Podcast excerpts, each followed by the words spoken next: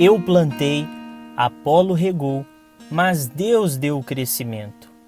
Paulo, primeira carta aos Coríntios, capítulo 3, versículo 6. Olá pessoal, aqui é Tárcio Rodrigues e o café com o Espiritismo de hoje é sobre o livro Caminho, Verdade e Vida, capítulo 138, intitulado Pretensões.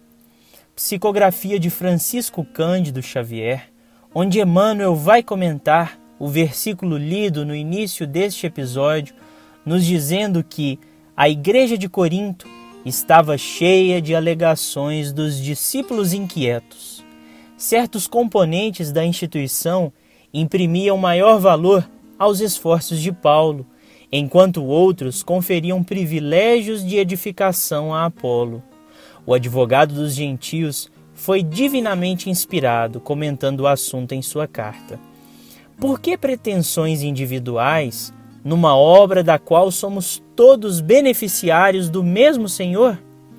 Na atualidade, é louvável o exame de recomendação de Paulo aos Coríntios, porquanto já não são os usufrutuários da organização cristã que se rejubilam pela recepção das bênçãos do Evangelho através desse ou daquele tra dos trabalhadores do Cristo, mas os operários da causa que por vezes chegam ao campo de serviço exibindo-se por vultos destacados dessa ou daquela obra do bem. A certeza de que toda boa dádiva vem de Deus constitui excelente serviço para os trabalhadores comuns. É interessante observar como está sempre disposto o homem a se apropriar de circunstâncias que o elevem no alheio conceito com facilidade, sempre inclinado a destacar-se nos círculos do bem que ainda não lhe pertence de modo substancial. Raramente assume a paternidade dos erros que comete.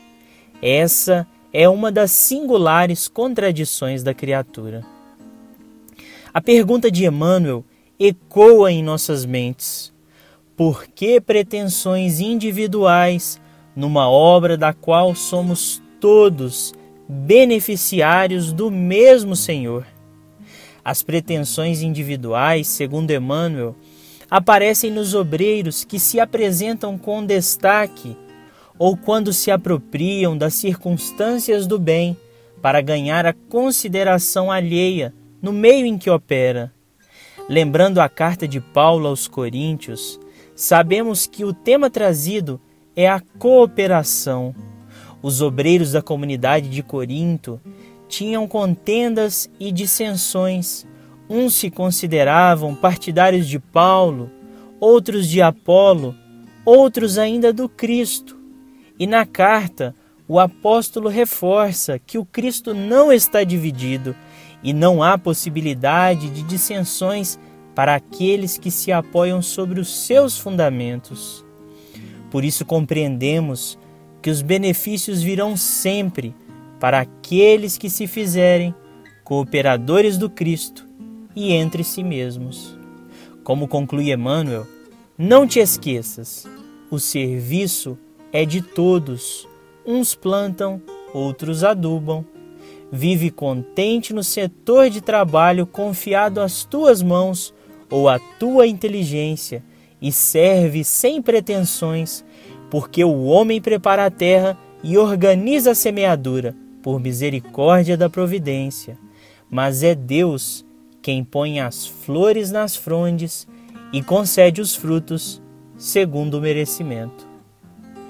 Fiquem com Deus e até o próximo episódio do Café com o Espiritismo.